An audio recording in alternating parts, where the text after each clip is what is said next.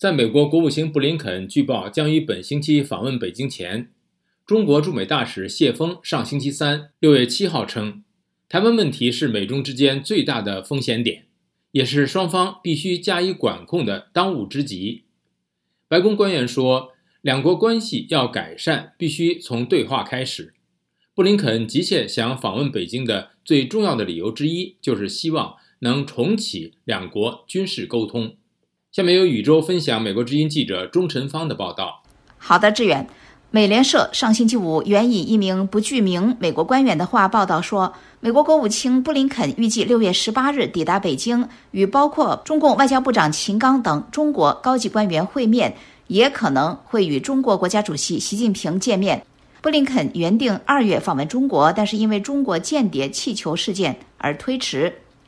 自从布林肯推迟访问北京之后，拜登政府一直在积极寻求与中国对话。虽然白宫国家安全顾问沙利文五月中旬与中共中央政治局委员及外事办主任王毅在维也纳举行了长达十小时的会谈，但是美国国防部长奥斯汀在上月的新加坡香格里拉对话期间。与中国国防部长李尚福会谈的提议遭到中方的拒绝。白宫国安会战略沟通协调员约翰·科比星期五接受美国之音白宫记者专访的时候说，他不能为布林肯的访问发言。不过，他能说的是，拜登总统此前已经说过，他对美中关系的改善感到乐观。这个关系要改善，必须从对话开始。尽管两国仍然有开放沟通渠道，但是美中之间的军事对话。仍然没有恢复。科比说，国务卿布林肯急切地想要访问北京的理由之一，就是要看我们是否能够合作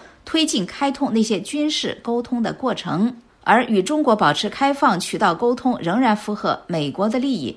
科比还说，当你处于一个地位，是我们在南中国海、在台湾海峡以及在其他印太等两军存在高度紧张的地方时，你会想避免误判。你想避免误解，你也想避免冲突，而要做到这些的方式之一，就是要双方高层官员能够拿起电话打给对方。现在我们还无法这么做，这是非常不幸的，那将有可能导致一些人受伤。所以，让紧张缓解、情势降温，并且重新打开那些渠道，符合我们的利益，而我们也致力于这么做。此外，六月十二号星期一，美国国务卿布林肯称，中共早在特朗普政府期间就从古巴的监听设施收集情报。布林肯说，拜登政府上台之时就接到了有关北京方面在全球一系列敏感行动努力的简报。In fact, based on the information we have, the PRC conducted an upgrade of its intelligence collection facilities in Cuba in 2019. 布林肯说：“实际上，根据我们掌握的信息，中华人民共和国在2019年还对其在古巴的监听设施进行了升级。”布林肯并且说，中共致力于扩大其海外后勤基地和情报收集基础设施，以便更远程的投射和维持其军事力量。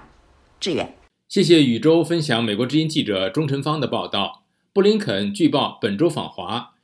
中方称台湾是最大风险点。了解更多新闻内容，请登录 voa chinese 点 com。